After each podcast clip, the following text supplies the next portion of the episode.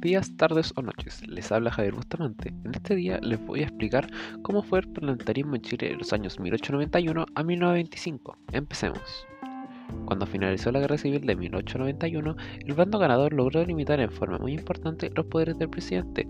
También ampliaron las prerrogativas del Congreso. Sin embargo, estos cambios no ocurrieron como resultado de la promulgación de una nueva Carta Fundamental o como una reforma a la Constitución de 1833, sino como una reinterpretación de ella.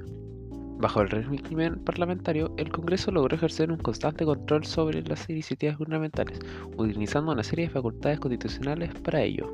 Estos mecanismos tuvieron como protagonistas a los partidos políticos y alianzas que se formaron, agrupándose en torno a dos conglomerados, la Alianza Liberal, que representaba las posturas laicitas y tenía como eje al Partido Radical reunía al Partido Demócrata, fundado en 1887, representante de los intereses obreros y agrupaciones liberales, y la otra alianza formada esta coalición, que abogaba por una estrecha unión entre la Iglesia Católica y el Estado.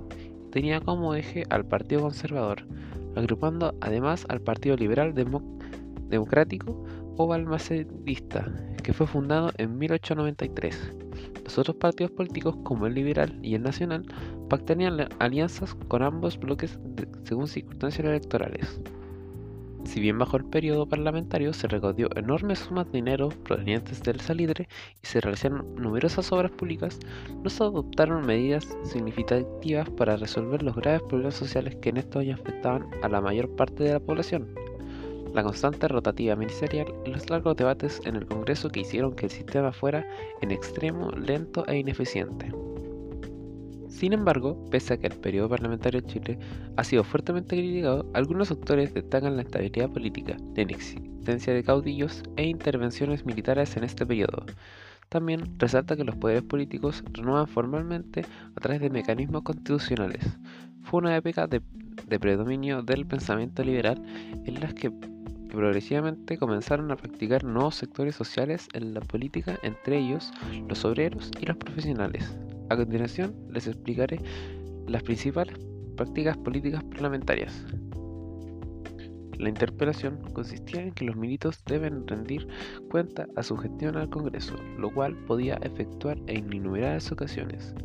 En el caso de que los ministros interpelados no tuvieran el voto de confianza del Congreso, debía abandonar sus funciones. Esta práctica provocó la caída de varios gabinetes, obligando a la constante rotativa ministerial. Las leyes periódicas consistían en que el Congreso debía aprobar todos los años un conjunto de leyes, siendo una de ellas la de presupuesto, que establecía los gastos que podían realizar el Estado para sus iniciativas. Los parlamentarios utilizaron su facultad para aprobar leyes como un medio para presionar y controlar los actos del gobierno. Y por último, la obstrucción que debido a la no existencia de la cláusula de debate parlamentario hacía que el gobierno no tuviera facultades para ponerle fin al debate, con lo cual se podía extender indefinidamente, bloqueando con ello las iniciativas de ley del, Ejecutivo. Y bueno, esto ha sido todo por hoy. Muchas gracias por escuchar y que tengan un hermoso día.